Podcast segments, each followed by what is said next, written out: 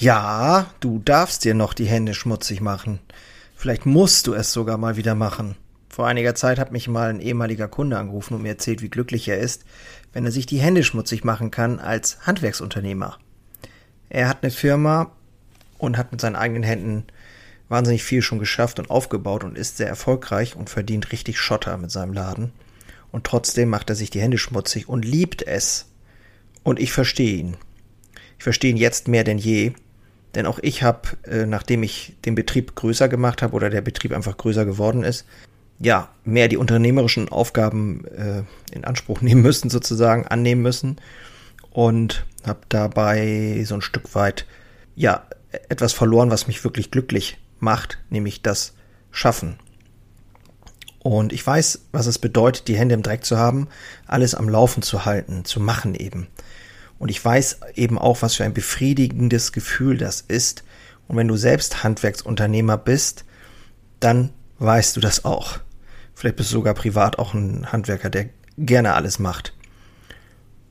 Und als ein Handwerksunternehmer ist es notwendig, die strategische Arbeit zu tun und die technische Arbeit abzugeben. Ja, sonst kann es sich nicht so gut entwickeln. Und mit technischer Arbeit meine ich in erster Linie Tagesgeschäft. Deswegen brauchst du aber deine praktische Arbeit nicht komplett abzugeben oder aufzugeben.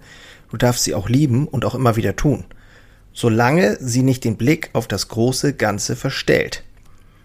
Und dabei hilft mir eine ganz simple Frage zum Kalibrieren. Bringt mich das, was ich gerade tue, näher an die Erfüllung meiner Vision heran oder weiter davon weg? Oder zum Beispiel, wenn wir zehnmal größer wären, würde, es, würde ich es oder würden wir es immer noch so machen? Wenn die Antwort Nein lautet, ist dein Unternehmen wahrscheinlich zu abhängig von dir als Praktiker. Du brauchst, denke ich, einen Kapitän, der Ausschau hält nach den Eisbergen, und wenn du es nicht bist, dann muss es jemand anders tun. Und denke hier nicht in entweder oder, sondern denk, denke hier vielleicht auch in sowohl als auch. Du kannst beides machen und sein, du solltest aber eben darauf achten, dass allem geholfen ist und es dem Unternehmen dient. Genau. Jetzt habe ich es geschafft, unter zwei, unter drei Minuten zu bleiben. Ich sage nur Handwerker Herzblut. In den Shownotes findest du alles weitere. Handwerker Stammtisch und so weiter. Wir sind eine richtig coole Truppe. Wäre cool, wenn du dabei bist. In diesem Sinne, ich wünsche dir nur das Beste. Hau rein. Ich bin raus. Ciao. Einen habe ich noch für dich. Ganz kurz. Deine drei Krafthebel, um sich als Handwerksmeister maximal klar und wirksam zu entwickeln. Endlich wieder Puls fühlen und vorankommen bei dem ganzen Wahnsinn. Es darf für dich leichter werden. Ich habe ein äh, so ein Dauerbrenner-Webinar aufgenommen. Das schalte ich immer mal wieder online. Und unter dem Link in den Shownotes findest du den Zugang dazu. Du lernst in diesem Webinar, wie du wieder mehr Klarheit bekommst, und wie sie dir hilft, gelassener und besser voranzukommen. Die unverrückbare Wahrheit über Selbstständigkeit, zumindest die ich für mich rausgefunden habe, und diese anzuerkennen, führte bei mir ironischerweise zu mehr Freiheit.